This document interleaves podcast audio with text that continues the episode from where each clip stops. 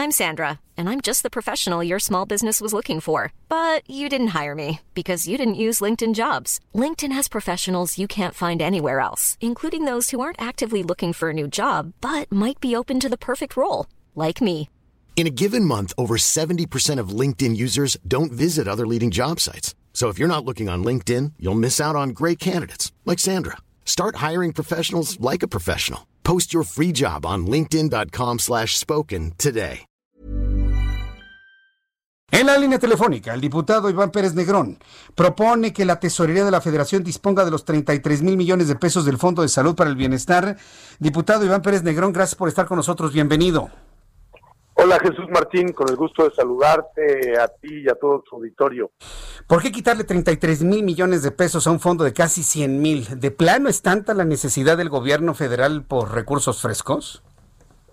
No se trata de quitarle, Jesús Martín, ese ha sido desafortunadamente un discurso maniqueo muy faccioso que ha estado utilizando la oposición para tratar de pues eh, yo creo que resguardar los errores que cometieron en el pasado y bueno, pues evidenciar que cuando fueron gobierno no tuvieron la capacidad de consolidar un sistema de salud.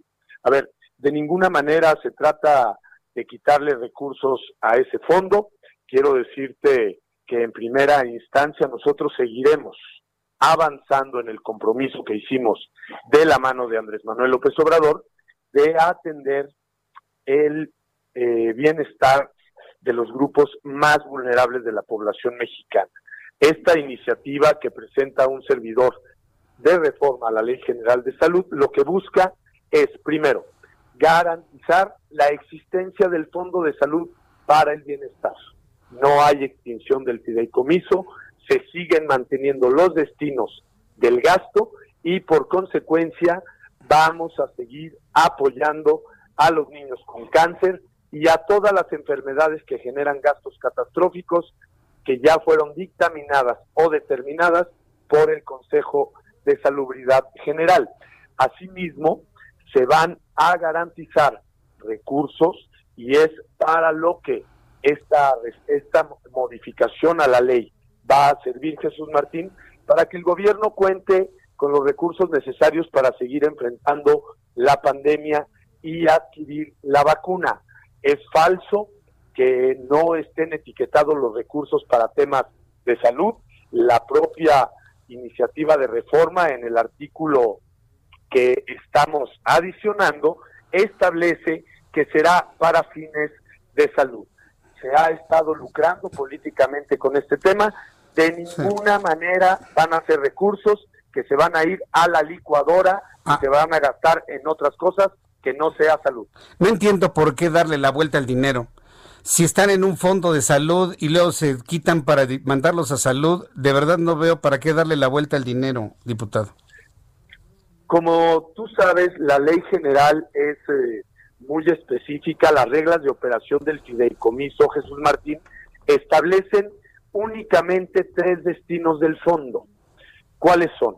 El 8% para atender enfermedades que ocasionan gastos catastróficos, el 2% para infraestructura y el 1% para la adquisición de eh, insumos, medicamentos y brindarle el acceso a algunos estudios clínicos de personas sin seguridad social.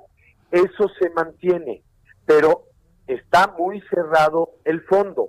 Lo que estamos tratando de hacer es que ese acumulado de casi 97 mil millones de pesos que tiene al segundo trimestre del 2020 el fondo pueda ser utilizada una parte sin descuidar la atención de los niños de cáncer a poder enfrentar la pandemia que ha resultado ser, y ahí nadie lo podrá negar, una enfermedad súper catastrófica y bastante letal. Pero los recursos se van a garantizar. Te doy un dato, Jesús Martín, porque esto también es un tema de números. A lo largo de los años de la existencia de este eh, fideicomiso de gastos catastróficos que se dio como consecuencia del Seguro Popular, Anualmente se gastan 11 mil millones de pesos. Es lo que se requiere para atender estos tres rubros que te acabo de comentar. Cada año se le inyectan 16 mil millones de pesos en promedio. ¿Qué quiere decir esto? Que hay un remanente de 5 mil millones de pesos que se han venido acumulando a lo largo de estos años y bueno, pues hoy se necesitan para seguir salvando vidas.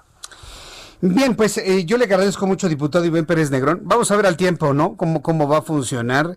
Y le agradezco mucho que me haya tomado la llamada telefónica. Vamos a seguir preguntando a otros actores políticos cómo va a quedar este asunto. Muchas gracias, diputado. Que le vaya muy bien.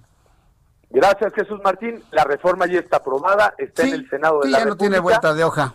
Sí. Y vamos y vamos a garantizarle a la gente que haya condiciones para enfrentar la pandemia y a la sociedad civil que no se preocupe, se van a seguir atendiendo ese tipo de enfermedades catastróficas, es un compromiso prioritario para el gobierno de la Cuarta Transformación.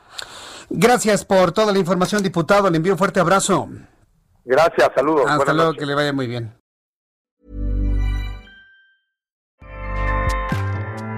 ACAST powers the world's best podcasts. Here's a show that we recommend.